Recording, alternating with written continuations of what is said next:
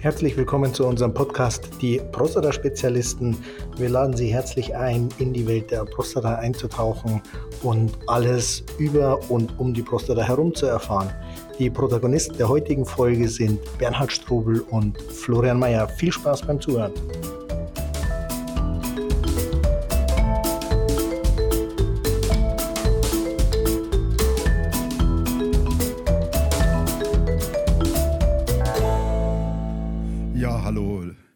Florian, grüß dich. Servus. Schön, dass wir wieder beieinander sind, nachdem du dich ja etwas rar gemacht hast äh, mit deinem letzten Podcast und der Patricia Schmidt. Aber ich gebe zu, ich habe ja auch einen Sologang gemacht mit dem Thema äh, Die richtige Therapie ist eine Entscheidung. Nichtsdestotrotz, schön, dass du wieder da bist und wir beieinander sitzen. Bernhard, ich grüße dich. Ist ja interessant, dass du für dich den Sologang beanspruchst, mir aber quasi das Fremdgehen unterstellst. so sind wir heute. Genau. Aber wir haben uns ja heute ein, ein Thema vorgenommen äh, und ich glaube, es gibt kein Thema in der ganzen Prostata-Geschichte, die mich so persönlich betrifft wie ja, unser heutiges Thema. Es geht nämlich um die Therapie der BPH, besser gesagt um die Therapie des äh, BPS. Da haben wir uns ja kennengelernt, so bin ich zu dir gekommen. Und äh, damals hieß das ganze Thema Galvanotherapie. Und äh, ich lese heute auch in deinem Buch äh, das Thema minimalinvasive Prostatatherapie. Florian, was ist geschehen? Was ist der Unterschied? Klär uns bitte auf. Ja, das mache ich natürlich sehr gerne, weil es natürlich ähm, äh, den größten Teil meines Tages füllt, die minimalinvasive Prostatatherapie.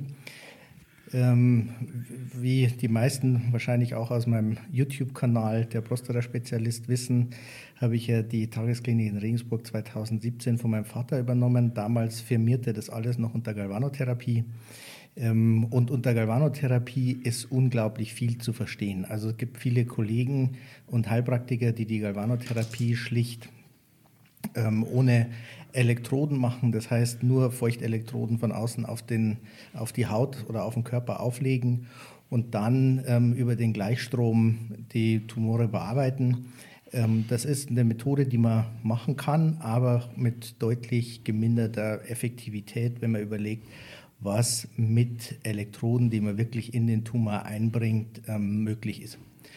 Und aus diesem Grunde, weil es letztlich zwar einen gemeinsamen Ursprung hat, aber am Ende des Tages völlig unterschiedliche Herangehensweisen sind an die Behandlung unterschiedlicher Gewebetypen, äh, habe ich mich entschlossen, das ähm, ja, umzufirmieren, weil eine unglaubliche Entwicklung auch stattgefunden hat von 2017 ähm, bis jetzt, so dass ich der Tatsache gerecht geworden bin oder ich glaube ihr gerecht äh, geworden zu sein, es wirklich auf die Prostata zuzuschneiden, ähm, was teils mit der Hardware zu tun hat, teils mit Stromstärken zu tun hat, mit ähm, Funktionsmöglichkeiten zu tun hat, die einfach grundlegend unterschiedlich sind unter, äh, oder im Vergleich zu dem, was man landläufig im Internet findet, wenn man Galvanotherapie mhm. sucht. Ja. Als äh, wir uns ja damals kennengelernt haben, da bin ich ja auch lange, lange am, vor dem Internet gesessen und habe geschaut und äh, was es da so alles gibt. Da bin ich natürlich auch auf das Thema Galvanotherapie gestoßen, aber eben auch auf einen Bereich, den ich von dir dann später nicht kennengelernt habe, nämlich das Thema Galvanotherapie mit Platten. Der Unterschied leuchtet mir ein, Platte und Nadel. Spielt das auch irgendwo eine Rolle, dass, äh, dass dieses... Ähm, dieses Minimalinvasive, du gehst mit der Nadel in den Körper hinein. Ich will es nicht abwerten sagen, äh, Heilpraktikertherapie mit Platten. Ich, ich, ich, ich hoffe, du, du, du spürst ein bisschen, worauf ich hinaus will. Die einen machen so etwas, da gibt es verschiedene Internetadressen, die, die therapieren auch ein Prostatakarzinom mit Platten und äh, du machst es äh, entsprechend als Arzt mit Nadeln. Kannst du da mal was äh, oder erzähl uns da mal was zum Unterschied? Was passiert da eigentlich? Also zum Ersten ähm, rein technisch, um dann hinterher nochmal auf das Medizinische wirklich einzugehen. Die Therapie mit Platten hat ihren Stellenwert, aber meines Erachtens nicht unter einem kurativen Ansatz. Das heißt, dass ich den Tumor wirklich wegkriegen will. Was passiert ist, dass ich diese Gleichspannung und daraus folgend den Gleichstrom durch den ganzen Körper oder das ganze Organ laufen lasse und es ist richtig, dass der Strom sich eher den Weg durch den Tumor sucht, weil die Anzahl der geladenen Teilchen in Tumorzellen deutlich höher sind als in gesunden Zellen. Der Strom an sich tötet aber die Tumorzellen nicht ab. Also nur weil wir jetzt den Strom durch unseren Körper laufen haben, heißt das noch nicht, dass zwangsläufig auch Tumorzellen oder Zellen abgetötet werden. Das, was die Zellen letztlich abtötet, ist die Folge einer chemischen Reaktion, die heißt Elektrolyse, ähm, dass nämlich die Natriumionen sich mit ähm, Hydroxidanion letztlich verbinden als chemische Reaktion, die Natronlauge entstehen lässt als ähm, Produkt des Ganzen.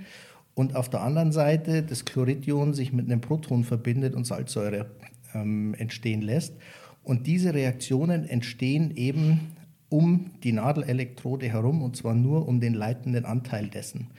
Und diese Moleküle, die ich gerade genannt habe, die ähm, Salzsäure und die Natronlauge, sind eben um diese Elektroden herum so hoch konzentriert, dass der pH-Wert sich von dem normalen pH 7,3 bis 7,45 so weit weg verschiebt, dass die Zellen dort nicht überleben können. Das heißt, wir haben auf der einen Seite pH-Werte von ungefähr 1, auf der anderen Seite pH-Werte von ungefähr 10.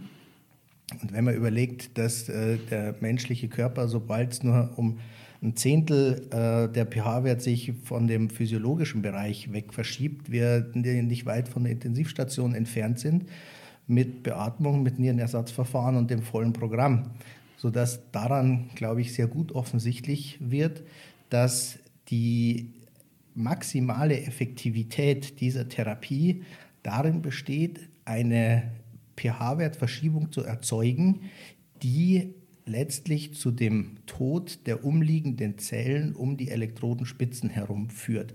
Und damit kann ich sehr definiert und sehr genau Areale einschmelzen. Und dabei spielt es keine Rolle, ob das jetzt gutartiges Gewebe ist oder bösartiges. Richtig. Das geht, äh, das geht unter, unabhängig davon, ob es gutartig oder bösartig ist, weil die Eiweiße, die die Zelle braucht, um den Stoffwechsel aufrechtzuerhalten, man sagt, die denaturieren. Man kann sich es am besten vorstellen, wenn man das Spiegelei in der Pfanne macht ähm, und das Ei in die Pfanne macht, bevor man es heiß macht. Das ist am Anfang durchsichtig und dann wird es weiß, sodass man die Pfanne unten drunter irgendwann nicht mehr sieht. Diesen Prozess nennt man letztlich Denaturieren von Eiweißen. Das heißt, man macht diese Eiweiße kaputt. Das kann man jetzt beim Spiegelei mit Hitze machen, kann man auch auf eine chemische Art und Weise machen, indem man eben die pH-Werte so weit verschiebt, dass diese Eiweiße äh, kaputt gehen, funktionsunfähig werden und die Zelle daraus ähm, den Stoffwechsel nicht mehr aufrechterhalten kann und abstirbt. Okay. Ähm, ich habe im, im, Laufe der Zeit natürlich auch erfahren und äh, auch deinen Vater ja noch gekannt. Der hat ja diese Therapie schon 1995, glaube ich, war es, ähm, in, der, in der Krebstherapie ähm, eingesetzt. Äh, dort natürlich äh, bei soliden Tumoren, sichtbaren Tumoren, weil er ja die Elektroden nur dann genau platzieren kann, wenn er auch eine Kontrolle über ein bildgebendes Verfahren hat. Ich weiß, dass er aber damals noch nicht äh, mit der Prostata gearbeitet hat, sondern dass er ausschließlich im Bereich und Entschuldigung, dass er zwar in der Prostata gearbeitet hat, aber nicht im Bereich der benignen Prostatahyperplasie, sondern äh, im Bereich des, Prostata, der, der, Prostatakarzinoms. Richtig, und damals ja in der Kooperation äh, mit der Universität Frankfurt, die quasi die Bildgebung ähm, für ihn gemacht haben und die Elektroden dort äh, platziert haben, wo das Karzinom äh, war. Ähm, das ist mit dem Ultraschall von heute nicht mehr zwingend notwendig. Man kann das machen. Man macht es ja zum Beispiel ähm, im Rahmen der MR-gesteuerten Biopsie, genau letztlich dieses Verfahren. Wenn man allerdings aus dem MRT-Bild her weiß, wo der Tumor liegt, kann man mit den Ultraschallgeräten der aktuellen Generation auch diese Tumore wiederfinden. Mhm. Auch wenn ich an der Stelle nochmal explizit sagen will, weil ich mehrfach darauf angesprochen worden bin, dass der Ultraschall selber nicht für die Primärdiagnostik des Prostatakarzinoms äh, verwendet werden kann. Okay. Ich meine, du weißt, ich denke, du weißt es besser. Wie kommt es eigentlich, dass eine so erfolgreiche Therapie äh, wenn es um Karzinome geht, ob das das Prostatakarzinom ist oder äh, dein Vater hat das sehr viel gemacht mit dem Mammakarzinom, äh, Brusterhaltend. Das sind ja alles Argumente, äh, die sind ja schier unschlagbar. Woher kommt es eigentlich, dass diese Therapie über all die Jahre, ich sag's mal so flapsig, unterm Radar gelaufen ist? Dass es einfach in dieser Wahrnehmung in der Öffentlichkeit äh, nicht, nicht so präsent war? Ich glaube, dass ähm in der medizinischen Industrie ist einfach jede neue Therapie, die nicht von einer äh, großen dahinterstehenden Organisation gesponsert und reingedrückt wird, es unglaublich schwer hat, ähm, Fuß zu fassen. Wenn man überlegt, wie viele ähm, Studien gemacht werden müssen mit unterschiedlichsten Fallzahlen, unterschiedlichsten Stadien, unterschiedlichsten ähm, Voraussetzungen, bis man überhaupt in die Nähe kommt, vom gemeinsamen Bundesausschuss beurteilt zu werden, da will ich noch nicht mal sagen, positiv beurteilt zu werden, ähm, ist klar, dass eine Therapie, mit der Erfolge erzielt werden können, ist auch bei der minimalinvasiven Prostatatherapie natürlich abhängig vom Stadium, das man therapiert, wie hoch die Erfolgswahrscheinlichkeiten sind. Also auch das ist keine Wunderwaffe. Dann wird klar, dass sich da keiner auf den Weg macht um, um dieses Ziel zu erreichen, weil es letztlich, glaube ich, ein ja, Interessenskonflikt wird, ähm, spätestens in dem Augenblick, wo man sieht, wie viel ich therapieren müsste, um einen äh, Unkostenanteil Summe X ähm, reinzubekommen. Dann hat er eigentlich dein Vater eine weise Entscheidung getroffen, weil er hätte ja die Wahl gehabt, jetzt einfach auf Biegen und äh, Brechen in die Öffentlichkeit zu gehen äh, da musste dann damit aber auch rechnen, dass jede Menge Widerstand kommt. Und äh, so hat er dann gesagt, ich mache einfach diese Therapie. Ich mache sie glücklich, ich mache sie erfolgreich, ich mache sie bei meinen Patienten. Und äh, das ist für mich in Ordnung, weil er hat im Endeffekt seinen Therapieerfolg. Äh, oder andersrum gesagt, hätte er jetzt 100.000 Anfragen gehabt, hätte er auch nicht therapieren können. Genau, also das war auch gar nicht in seinem Interesse dieses Thema wirklich ganz hoch auch medial aufzuhängen, weil er letztlich die Patientenanzahl, ähm, die möglicherweise gekommen wäre, ja, alleine klar. gar nicht hätte abarbeiten ja, ja, ähm, können. Und dann stirbt der Vater und der Florian, der Sohn, übernimmt. So, was hat sich damit und an, in diesem Augenblick verändert zum Thema der minimalinvasiven Prostatatherapie? Ich glaube, in erster Linie ähm, kam die Veränderung, die dann stattgefunden hat, durch unsere unterschiedlichen Voraussetzungen, mit denen mein Vater und ich an den Start gegangen sind. Er war ja Gynäkologe, mhm. ähm, damit natürlich mit dem Ultraschall und der Biopsie ähm, an der Brust vertraut. Aber ich sage mal, mehr oder weniger alle anderen Körperregionen ähm, im Ultraschall sicher zu beurteilen und dann es so sicher zu machen, um dann auch wirklich reinzustechen, dass ich äh, definitiv weiß, wo sind die Blutgefäße, wo laufen die Nerven, was ist der kürzeste Weg, wie nah darf ich am Beispiel der Prostata jetzt an Darm ran. Das war natürlich auch für ihn zu dem Zeitpunkt ähm, neues Gebiet, weil er hat ja 30 Jahre lang Gynäkologie rauf und runter gemacht, aber Jetzt gerade mit der Prostata hat er sich ja bis zu diesem Zeitpunkt eigentlich, äh, außer mit seiner eigenen vermutlich, ja, ähm, ja. nicht wirklich beschäftigt.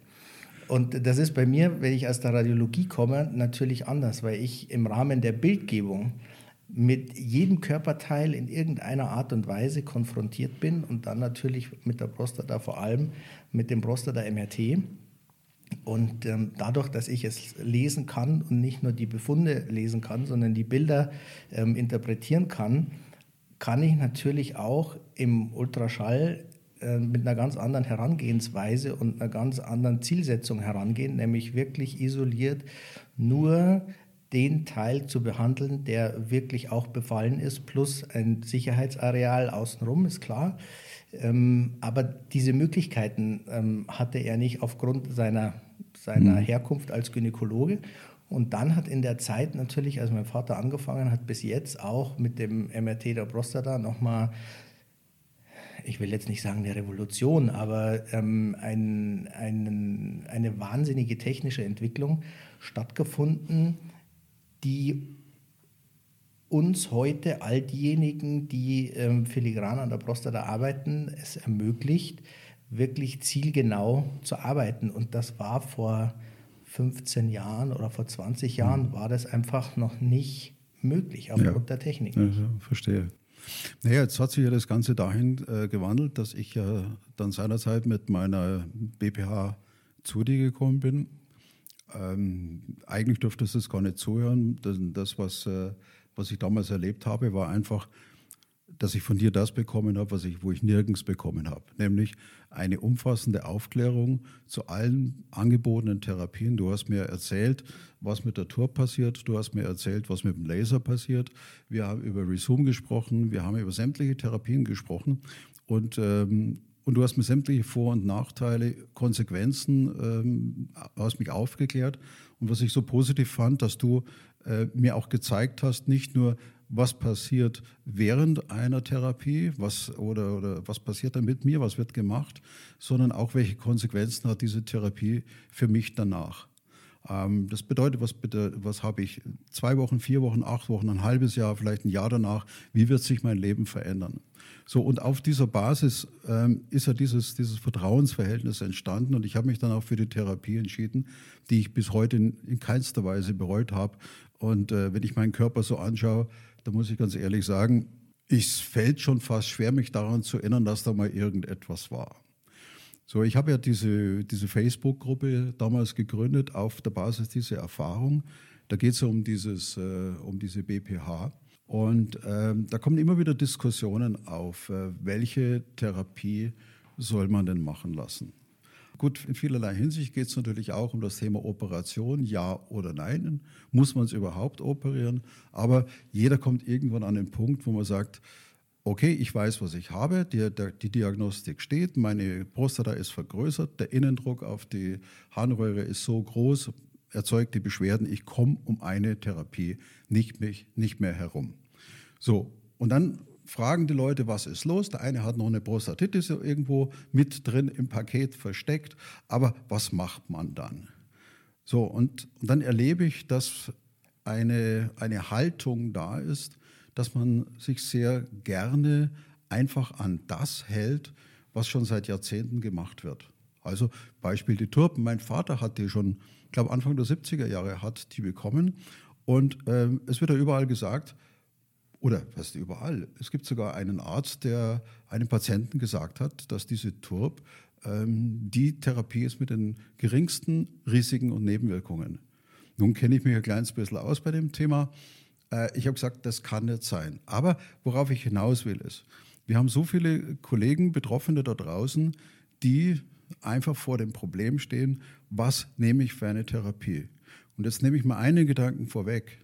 Ich tue mir manchmal schwer, zu erzählen, welche Therapie ich habe, genommen habe, weil die für mich so einfach klingt, dass allein schon, wenn ich diese Einfachheit erzähle, mir das auf gut Deutsch keine Sau glaubt. Kannst du diesen Spagat verstehen, den ich an der Stelle mache? Ja, kann ich absolut verstehen. Also ähm, ich glaube, ein Großteil des Reizes der Medizin macht für den Laien aus, ähm, dass er es nicht versteht. Das ist so ein bisschen wie Zauberei, wenn ich ähm, im, im äh, Publikum sitze und schaue mir den Zauberer an, da stehe ich davor und denke mir, unglaublich, was der alles kann.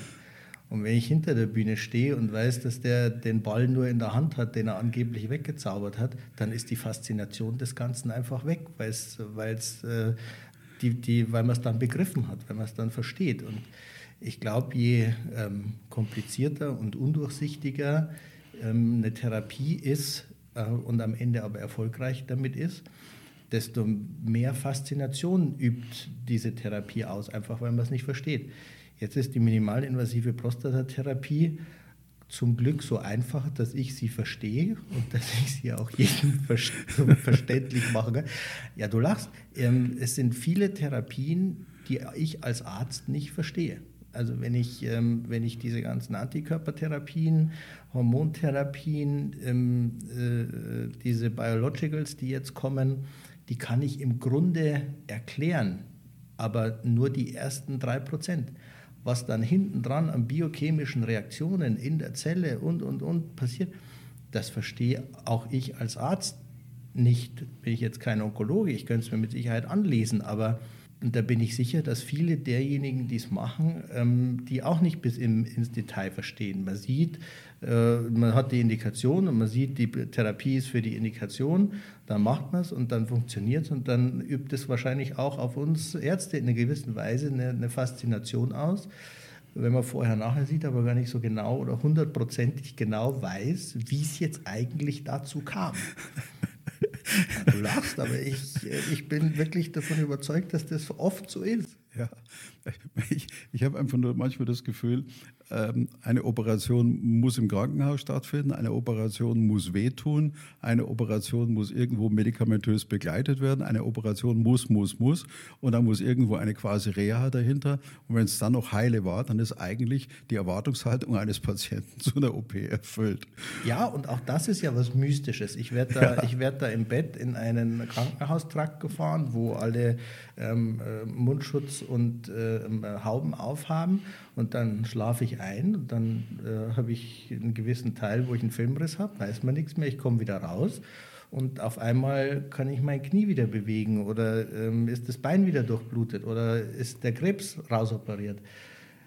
Da habe ich ja auch einen ein Teil des, des Prozederes, den ich nicht mitbekommen mhm. habe. Und ich glaube, dass auch das ähm, dazu beiträgt, dass Operationen geschätzt werden weil man Teil dessen einfach nicht mitbekommt und nicht versteht. Naja, dass man etwas nicht mitbekommt, kann ja auch manchmal sehr heilsam sein. Dann sieht man auch nicht, wer operiert. Das habe ich jetzt nicht gesagt. Also ich hoffe ja immer, ähm, oder ich empfehle es ja immer den, den Patienten auch in den anderen Podcasts und in den Kurzvideos, die ich mache, dass sie sich mit dem Kollegen unterhalten sollen, der genau diese Therapie bei ihnen durchführt und nicht mit dem Assistenten und nicht mit dem Anästhesisten und nicht vom Krankenpfleger aufklären lassen, sondern genau von dem Arzt, der am Ende das Messer an der Bauchhaut oder am Knie ansetzt. Ist es durchsetzbar? Und wenn ja, wie? Das ist unangenehm, ja.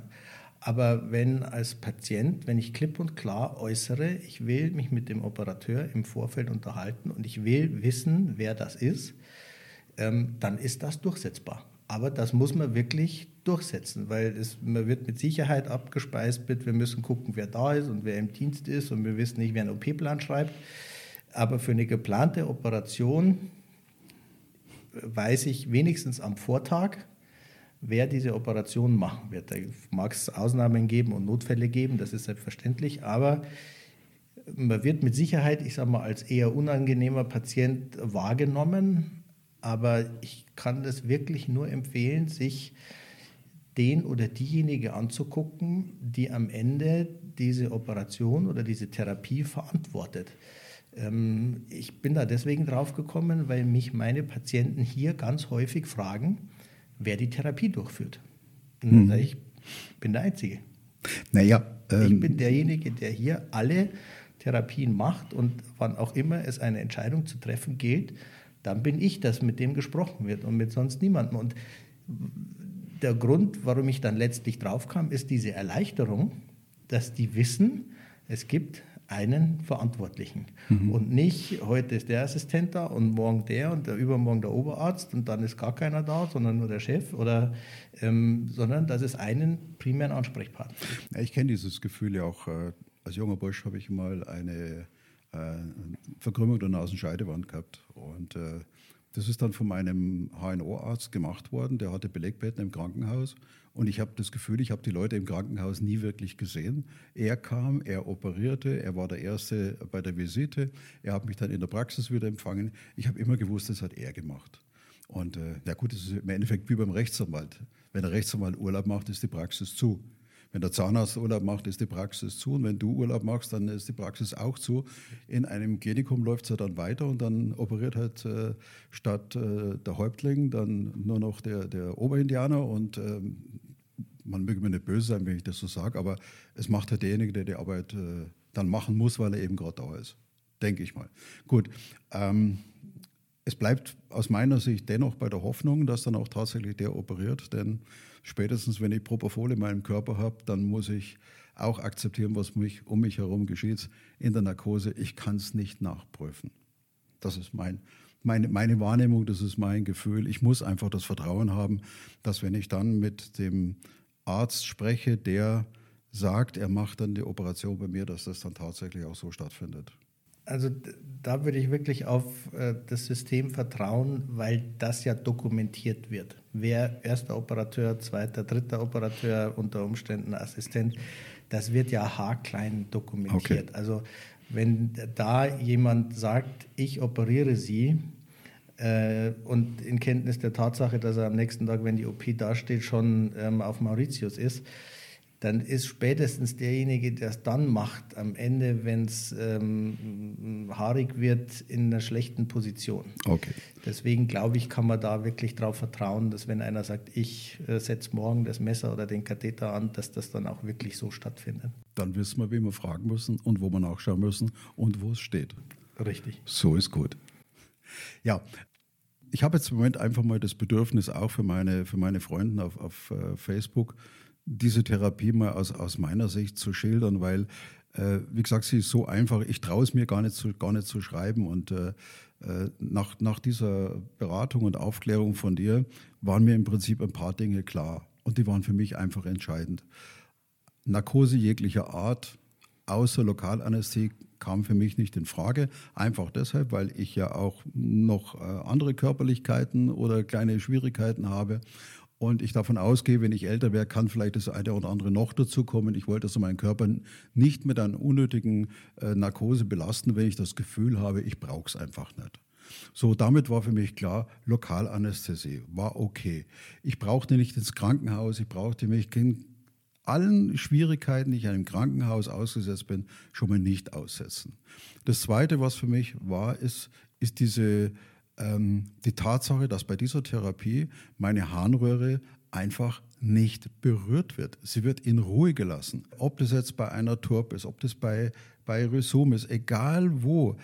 Es wird immer die Harnröhre in einer gewissen Weise in Mitleidenschaft gezogen, was wiederum zur Folge hat, dass entsprechende Infektionskrankheiten, Spülungen äh, unter Umständen mit diesem Thema der Einschwemmung von Spülmitteln oder Spülflüssigkeit in, in, die, in, in, die, in die Gefäße, in die Blutbahnen, dass es alles passieren kann. Und allein die Tatsache, dass hier in einer Therapie meine Harnröhre in keinster Weise verletzt wird, war für mich klar, wie viele Risiken und Nebenwirkungen ich da ausschließe fühlte sich für mich richtig an. Ein weiterer für mich ganz, ganz entscheidender Punkt war, ich höre immer wieder die Leute, die Kollegen, die Betroffenen reden darüber, dass sie eine zu große Prostata haben, die dann irgendwo verkleinert werden soll. Ich habe verstanden, ich habe gelernt, dass es nicht die Frage der Größe der Prostata ist, sondern dass es um die Beschwerden geht, die durch vielleicht durch eine zu große Prostata ausgelöst werden. Das heißt also, dass der Innendruck der Prostata entsprechend so groß ist, dass der Druck auf meine Harnröhre zu groß wird. Dann leuchtet mir ganz einfach ein, dass egal wie groß die Prostata ist, wenn ich das Gewebe dort rausnehme, dass der Druck zwangsläufig geringer wird, die Belastung, der, der Belastungsdruck auf die Harnröhre wird geringer und da wollen wir dann mal schauen, ob der Wasserstrahl wieder funktioniert. Dass das Ganze ambulant durchgeführt wird, wusste ich. Mir ist in dieser ganzen Thematik dann auch klar geworden, ähm, dass wenn das Ganze ambulant durchgeführt wird, ich problemlos auch mit dem Auto fahren kann. Und dann bin ich mit dem Auto dorthin gefahren und bin auch mit meinem Auto wieder zurück. Ob das dann immer ob das vielleicht auch von der Medizin dann so gewollt war, ja, ich weiß, ich habe Lokalanästhetikum bekommen, ja, ich habe auch noch eine ganze Weile dann in Regensburg verbracht, auf alle Fälle, ich habe es getan, ich habe es auf mich genommen und ich fand es auch für mich, für mich eine sehr richtige äh, Entscheidung. Ich musste nicht zu meinem Arbeitgeber geben, gehen und musste sagen, ähm, ich bin in den nächsten Wochen krank, ich musste nicht zu einem Therapeuten gehen, der mir jetzt mit einer Beckenbodengymnastik oder ähnliches macht. Kurzum, ich bin aus der Therapie raus und bin heimgefahren. Und die nächsten Tage waren für mich ganz normal. Ich bin meinem Job nachgegangen. Das Einzige, was ich äh, gespürt habe, ja, es hat da unten ein kleines bisschen gedrückt. Ich wusste, da war irgendetwas. Naja, aber ich meine, eine Woche später, einen der pfiffigsten Sex meines Lebens gehabt zu haben, ist unmittelbar nach so einer Operation auch nicht das Schlechteste. Und ich musste nicht den Kauf nehmen, dass das Ganze nach hinten losgeht, weil das kannte ich vorher. Es ging wieder nach vorne und ich bin einfach nur da gestanden und habe gesagt, yes. Und das ist im Prinzip meine ganze Geschichte, die, die, die ich erlebt habe mit dieser Therapie. Und das, was mich wütend macht, auch ganz, ganz offen, Florian, ist, ich habe diese Therapie genommen, weil ich es mir leisten konnte, weil ich eine Entscheidung getroffen habe, wo nehme ich welches Geld her, um mir das zu leisten, weil ich war mir im Klaren darüber, wenn ich das nicht kann, lande ich bei der Turb, weil die Turb bezahlt wird. Und das ist für mich ein so aberwitziger Gedanke. Da gibt es eine Therapie, die für mich das Beste ist, aber ich mir diese Therapie nicht leisten kann, obwohl sie preiswerter ist, effektiver als die Turb. Und das muss man jetzt verstehen, aber Gott sei Dank, sonst wäre ich bei der Turb gelandet. So, das ist meine Geschichte und damit ist im Grunde genommen alles schon erzählt. Alles über das Thema Risiken, alles über das Thema Durchführung. Ach ja, doch, Durchführung. Da kriegst du zwei Nadeln steril von unten über den Damm in die Prostata gesteckt. Äh, mit einer Lokalanästhesie. Und dann kommt Strom drauf, von dem du überhaupt nichts merkst. Die erste Sitzung von drei Stunden habe ich verschlafen. Die zweite Sitzung von drei Stunden habe ich vertelefoniert. Und als dann alles vorbei war, ist die Tür aufgegangen. Die Patricia Schmidt ist reingekommen, hat gesagt, und wir sind fertig. Sage ich, wie, was, wo, jetzt schon? Geht hin, nimmt die, nimmt die Stromklemmen ab, zieht die Nadeln raus, tut man da Pflaster, okay. Und dann gibt es mir noch ein Windel, okay. Das, weil es könnte ja sein, dass an der Einstichstelle vielleicht noch zwei Tropfen Blut rauskommen. Das ist meine, das ist meine Geschichte zu meiner Therapie und, und das ist das, was ich vorhin meinte. Die ist manchmal so, so einfach, dass man fast nicht glauben kann. Ja, das, was du erlebt hast, ist natürlich auch äh, einfach, wenn es perfekt läuft. Ja? Also wenn's, äh, wenn keine Schwierigkeiten auftreten, der Patient extrem ruhig liegt ähm, und, und man dann einfach dieses routinierte, immer wiederkehrende Programm ähm, während der Intervention abspulen kann, ähm, dann ist das, äh, und ich glaube, es ist bei den meisten Patienten so, wie du es sagst, also wenn ich sage, ich bin fertig und die sagen, was jetzt schon?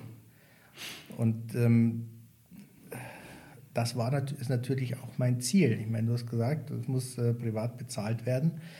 Ähm, da kann ich auch als Arzt oder ist es nicht mein Anspruch, schnell, schnell ähm, und den nächsten Industriebetrieb aufzumachen, sondern wirklich jedem Patienten gerecht zu werden. Du hast vorhin gesagt, dass du von mir äh, so ausführlich aufgeklärt wurdest.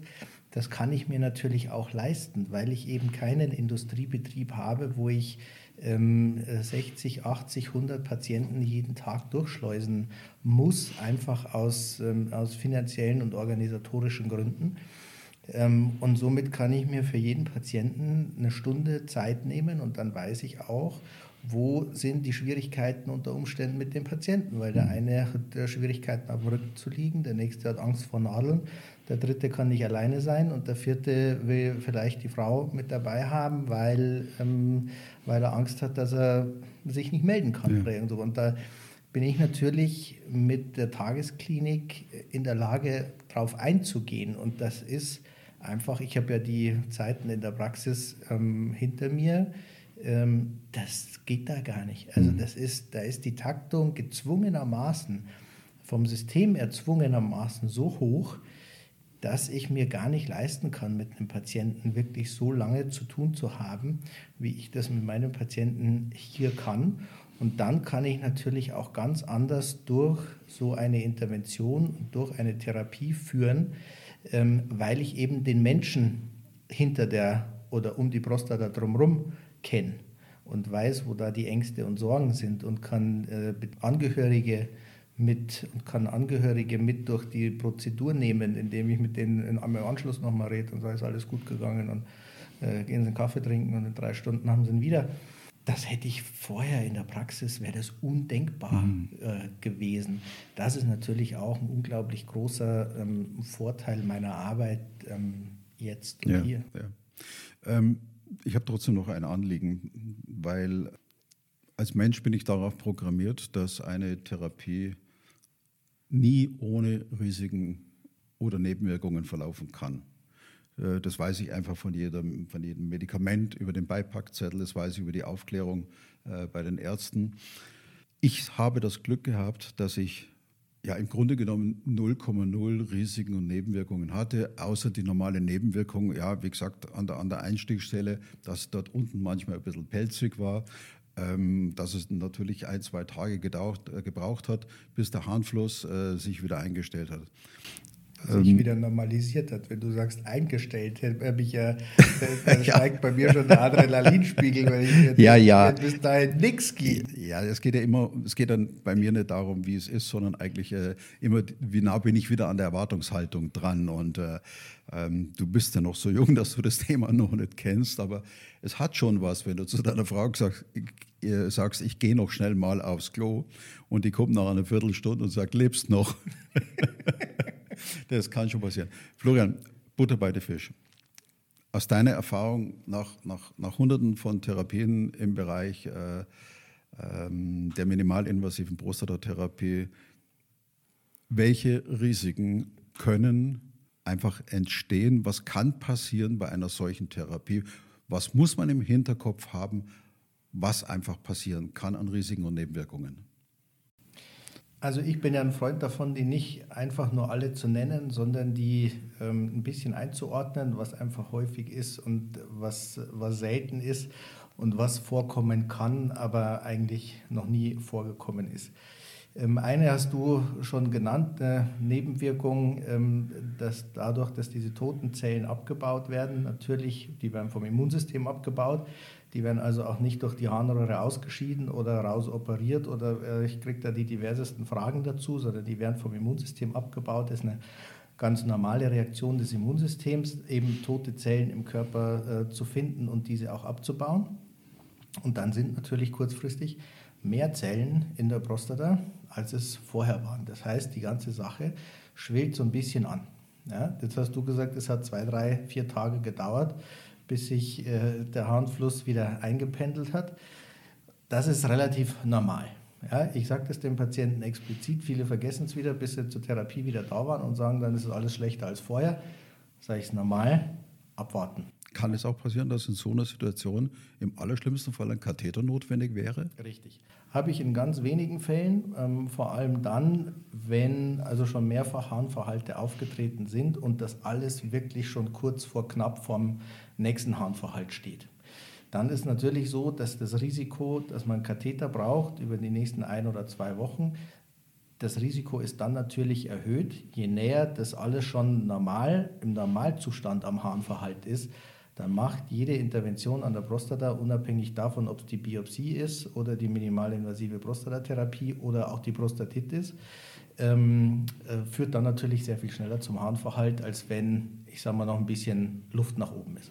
Das ist das eine. Und dann muss man fairerweise sagen, immer wenn dich ein Arzt anlangt, kann halt unglaublich viel passieren. Wenn er dich jetzt nur anfasst, dann äh, ist das Risiko überschaubar, abhängig davon, was er macht. Aber in dem Augenblick, wo er reinsticht, kann es natürlich bluten, kann sich infizieren, kann sein, dass man es operativ versorgen muss, kann sein, dass Fremdmaterial zurückbleibt, kann sein, dadurch, dass ich ja den, äh, die Bildgebung vom Darm her mache und der Darm ganz nahe an der Prostata liegt, dass auch der geschädigt wird. Die Blase liegt ja unmittelbar oben drauf, dass die geschädigt werden kann. Äh, die Gefäße, die unmittelbar um die Prostata rumziehen, dass die geschädigt werden. Effektiv ist es so, dass das Nebenwirkungen sind, die extremst selten sind. Also ich habe bis jetzt, Gott sei Dank, toi toi toi, keinen Patienten gehabt, wo der Darm oder die Blase ähm, oder Gefäße so nachhaltig oder überhaupt geschädigt wurden, dass man da ähm, eine äh, ärztliche Intervention gebraucht hätte, weil da ein Notfall entstanden ist, hatte ich bis jetzt Gott sei Dank noch nie. Aber das sind natürlich alles Sachen, die, ähm, die passieren können. Jetzt, je häufiger was macht, du hattest es vorhin schon gesagt, wenn äh, der Profi im Urlaub ist in der Klinik, wer macht es dann? ich mache halt jetzt den überwiegenden Anteil der Behandlungen, die ich mache, sind an der Prostata. Und dadurch ist in den Tageskliniken eine unglaubliche Routine entstanden, sowohl ähm, äh, von meinen Mitarbeitern als auch von mir, als auch vom gesamten Ablauf, dass ähm, auf die, den normalen Arbeitsablauf aufgrund der Routine nicht viel Aufmerksamkeit verwendet werden muss, weil es einfach immer die gleichen Schritte sind. Und wenn irgendwas auffällig ist, weil es Allergien gibt, weil es anatomische Varianten gibt oder, oder, oder, dann kann man auf die explizit eingehen und dann weiß jeder, dass es da Besonderheiten gibt. Das heißt aber auch, dass du in deinen Tageskliniken, wo du sagst, dass sich die Routine natürlich breit macht, dass das eine Routine ist, die sich um dich herum orientiert, weil du sowohl in Regensburg als auch in Münster die Therapien machst. Nein, es orientiert sich hier überhaupt nichts um mich herum, leider. Schön wär's. Also im Sinne von Zuarbeit. Sondern es äh, orientiert sich oder, oder organisiert sich letztlich alles ähm, um den Patienten herum und um den Ablauf in der Praxis herum effektiv ist es so, wenn ich hier morgens reingehe, dann habe ich eigentlich gar nichts mehr zu sagen. Ja? Weil ich genau weiß, dass meine Mitarbeiter genau wissen, wer ist jetzt schon da, wer sitzt im Flur, wer sitzt im Wartezimmer, wo muss ich jetzt reinstechen, äh, wo bin ich möglicherweise im Verzug, sodass ich ab dem Beginn meiner Arbeit eigentlich nur noch auf Zuruf meiner Mitarbeiter reagiere und die mir sagen, du musst dahin, du musst dahin, jetzt musst du das machen, dann musst du. Und wir haben uns so eingespielt, dass das für uns die beste Art ist zu arbeiten, weil wir auch immer wieder ähm, unvorhergesehene Längen in den Tagen haben, wo ich zum Beispiel länger brauche, um mich mit dem Patienten zu unterhalten, um den aufzuklären, weil ich gelegentlich länger brauche, um mein Ziel im Rahmen der, ähm, der Therapie, also des, des Elektrodenlegens, einfach länger brauche, weil ähm, es eine Ecke ist, wo man schwierig hinkommt, die ganz am Rand liegt, die ganz am Darm liegt. Ähm, und was dann wirklich schwierig wird, weil wenn das, ich sage mal jetzt morgens der erste oder zweite ist, staucht es natürlich den ganzen Tag nach hinten, ähm, nach hinten auf. Und dann verliere ich irgendwann, bin ich ganz ehrlich, den Überblick über so eine Tagesorganisation, mhm. gerade wenn es äh, dann, ähm, wenn sich dann mal so aufstaucht. Und da weiß ich, dass äh, Nathalie vorne genau weiß, wir müssen jetzt Frau Brüsselkamp vorziehen, weil die muss um 14.32 Uhr den Zug erwischen. Das weiß ich aber nicht. Also wenn der Laden um mich herum organisiert wäre, würden wir im, im blanken Chaos untergehen, fast jeden Tag, glaube ich. Und da bin ich froh, dass äh, sowohl ähm, Frau Michel vorne als auch Frau Schmidt äh, Möglichkeiten entwickelt haben, unterschiedliche Druckstufen aus mich, auf mich auszuüben, sodass ich äh, ähm, weiß, äh, wo ich hin muss und wie schnell oder wie zügig ich dorthin muss. Ich überlege schon die ganze Zeit, wie ich aus dieser Nummer wieder rauskomme. äh, aber die beiden wissen ganz genau, wann, wann der Chef so die Augen verdreht, weil er sich jetzt gerade ein Cappuccino wünscht. Ich verdrehe nie die Augen. Alles klar, Niemals. gut. Also. Aber das wissen die, ohne dass ich die Augen verdrehe, in der Tat. ähm, und äh, wie gesagt, wir haben hier eine sehr ähm, persönliche und sehr schöne Art und Weise entwickelt, miteinander umzugehen. Ist wenigstens mein, äh, mein Gefühl und mein Eindruck auch äh, meinen Mitarbeitern gegenüber. Die Patienten sagen das auch ganz häufig, dass die Stimmung hier so angenehm ist. Ähm, und ja, demzufolge orientiert sich wirklich ähm, im Prinzip jeder an dem Patienten und an dem Ablauf. Und wir versuchen wirklich dem Patienten gerecht zu werden. Das gelingt uns, glaube ich, sehr, sehr häufig. Und nicht nur dem Patienten, sondern auch den Angehörigen. Aber ähm, je mehr man die Angehörigen mit in das Prozedere der nächsten Tage oder Wochen ähm, mitnimmt, desto einfacher ist es für die Gesamtkonstellation durch diese Zeit mhm. zu kommen. Florian, ich habe ich hab das Gefühl, dass wir eigentlich, eigentlich schon am Ende sind, aber du weißt, wenn ich eigentlich sage, dann kommt meistens noch irgendetwas. ich fürchte mich schon. Ich weiß auch, dass du dich manchmal fürchtest.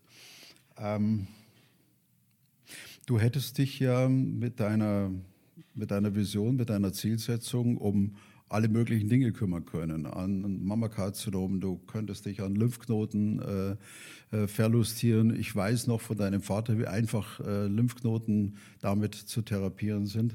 Für Jetzt ihn, gehst Bitte? Für ihn war das äh, die einfachste Sache der Welt. Ich finde es manchmal nicht so trivial, wie, ja, ja. wie, das bei ihm auch aussah. Also ja. das äh, hat mich auch im Nachhinein noch häufig beeindruckt. Ich bin gespannt, worauf deine Frage hinausläuft. Naja, ich frage dich jetzt einfach gerade weg. Warum Prostata? Warum stehst du auf der Prostata? Warum, warum fasziniert dich die Prostata so? Ich will es wissen. Ähm, mich fasziniert, oder anders angefangen, ähm, am Anfang war das nicht das Organ, das mich fasziniert hat, sondern die Typen um das Organ rum.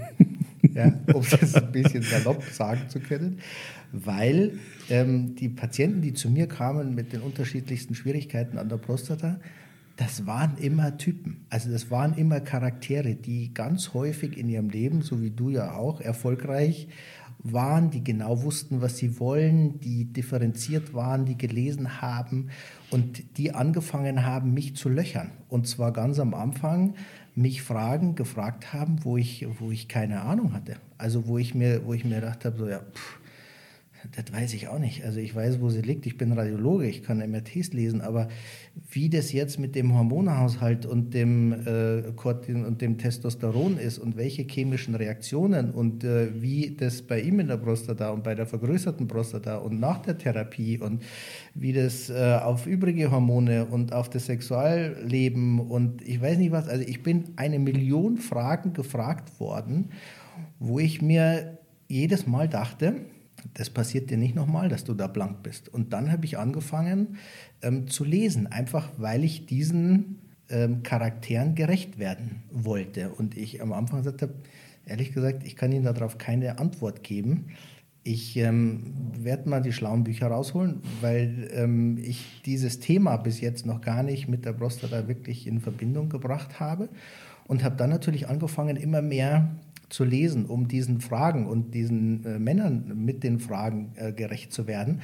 Und das hat dazu geführt, dass ich ähm, die, die Männer immer besser gekannt habe, weil, weil mich so das Leben interessiert hat, was die gearbeitet haben, was die für Stationen hinter sich hatten. Und ich irgendwann wusste, die waren im Ausland und die haben in äh, Vietnam eine Zeit lang gelebt und gearbeitet. Und die waren jetzt viele nicht nur einmal verheiratet, sondern vielleicht ein paar Mal öfter und haben äh, Kinder in Australien und in Südkorea. Und das wusste ich irgendwann. Und ähm, dadurch stieg natürlich für mich auch der Erfolgsdruck, hm. weil ich wusste, ich habe es hier mit Typen zu tun, ähm, die in ihrem ganzen Leben Erfolg hatten und die mich das haben auch wissen lassen, dass der gleiche Anspruch hier für mich auch gilt. Und den Anspruch habe ich natürlich auch überall anders, aber wenn der so offen transportiert wird, dann ist mhm. es nicht nur mein Anspruch, den ich an meine Arbeit habe, sondern ähm, auf einmal auch ein Anspruch, der von außen ganz offen an mich, von mir gefordert wird. Okay. Und dann ist natürlich die Punktion immer diffiziler geworden, die Diagnostik vorher immer diffiziler geworden, weil ich gemerkt habe, je mehr Informationen ich darüber habe, desto besser ähm, kann ich therapieren.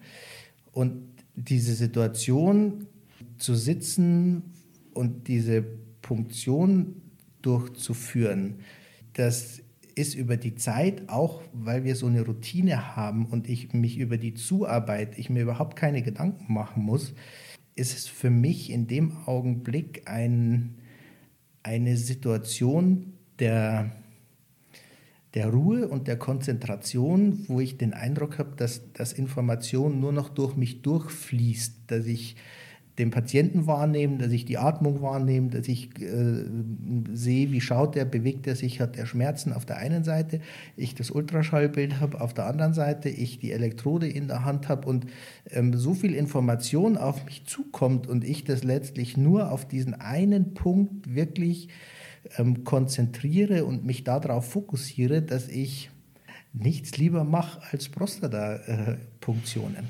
Und das hat sich aus diesem ganzen Zusammenspiel einfach ergeben, dass ich mich immer weiter damit beschäftigt habe, immer mehr wusste, die Interventionen immer besser gelaufen sind, auch kompliziertere Sachen ähm, dann gelaufen sind. Und daraus hat sich ja wirklich so ein, ähm, eine Situation ergeben, wenn ich da sitze und anfange, gibt es für mich nur nur den Patienten und nur diese Prostata auf der Welt. Und da gibt es okay. nichts anderes mehr. Da gibt es äh, da gibt's keine Personalprobleme, da gibt es keinen Steuerberater, der noch was braucht, da gibt es kein Auto, das in die Reparatur muss, sondern da bin ich einfach nur, da bin ich einfach nur genau in der Situation, wo ich gerade bin. Und mhm. das ist für mich fast, das ist für mich fast ein Augenblick der Erholung. Ich finde die ich finde deine Antwort und deine Faszination für die Prostata faszinierend. Ich möchte, es ist mir gerade im Moment so spontan gekommen, eigentlich ja den Podcast jetzt beschließen. Aber mir ist noch eine, eine Thematik hochgeschossen, ähm, eine Frage, die ich gerne deinem Gewissen stellen möchte. Und wenn es dir nur irgendwie möglich ist, versuch die Antwort vielleicht mit einem Wort, maximal mit einem Satz, ohne Kommas, Bindestrich oder ähnliches zu geben. Ich habe schon wieder Angst. Musst du durch. Florian, ich weiß, du bist für den Patienten da und das ist, dein, das ist deine höchste Motivation und ich weiß aus Erfahrung, dass du auch mal Nein sagen kannst, wenn du die Gewissheit nicht vermitteln kannst, dass das, was du machen würdest für den Patienten, was Vernünftiges ist. Ein Patient Mitte 85, und das ist meine Frage, kommt zu dir mit einem Prostatakarzinom, Gleason-Score 6.0, Empfehlung Prostatektomie mit anschließender äh, Hormontherapie. Ein Wort oder ein Satz. Was fällt dir dazu ein? Was ist das, was dich in diesem Augenblick als allererstes hochpoppt? Ein Satz ist schwierig. Wenn der 82-Jährige reinkommt ähm, und alt und klapprig ist und mit dem Enkel kommt und einem Rollator, sage ich, gehen Sie mit dem Enkel Kaffee trinken, freuen sich Ihres Lebens, lassen Sie es genauso, wie es ist, weil dieses Prostatakarzinom wird Sie aller, allerhöchster Wahrscheinlichkeit nach nicht umbringen. Ähm, umgekehrt ist es so, wenn ich ähm, so alte äh, Patienten habe, die aber unter Umständen auf ihren Enkel aufpassen, weil die Tochter oder die Enkelin alleinerziehend ist und der Enkel jeden Tag da ist und er das Gefühl hat, er muss mindestens noch 15 Jahre machen und er ein immenses psychisches Problem hat, ein Karzinom zu haben ähm, dann würde ich mich auch dazu hinreißen lassen, diesen Patienten zu therapieren. Ähm, und zwar deswegen, weil ich weiß, dass die psychische Komponente von Tumorerkrankungen brutal ist. Jeder, der diese Diagnose bekommt, ähm, äh, muss seelisch damit fertig werden. Und das ist unabhängig vom Alter. Manche Patienten sagen mit 80, okay, habe ich, muss ich nicht. Andere sagen, ich will das weghaben. Und diesen Patienten eine Therapie zu verweigern, fände ich ärztlich extrem schwierig, auch wenn ich weiß, und das kommuniziere ich auch klar in solchen Fällen, dass diese Erkrankung mit allerhöchster Wahrscheinlichkeit noch nicht zum Tod führen wird. Deswegen, was fällt mir dazu ein? Auf alle Fälle die Aufklärung dahingehend, dass es nicht therapiert werden muss, aber auf expliziten Patientenwunsch gemacht werden kann. Ich danke dir. Ich danke dir. Ja, liebe Freunde, ein Podcast, der mir besonders viel bedeutet, ist äh, zu Ende. Ich danke, dass ihr da wart. Ihr bekommt diesen Podcast natürlich auf diesem Kanal und überall dort, wo es äh, die Podcasts gibt. Abonniert uns, gebt es weiter. Je mehr betroffene Menschen von dieser gesamten Thematik kennen und verstehen, denen wird es leichter fallen, sich mit ihrer Prostata im positiven Sinn auseinanderzusetzen. Danke euch, dass ihr da wart. Ich wünsche euch einen schönen Tag. Ein Gruß an eure Prostata. Servus, für Gott. Ich danke euch und wir freuen uns natürlich, wenn ihr wieder beim nächsten Mal reinhört. Ciao.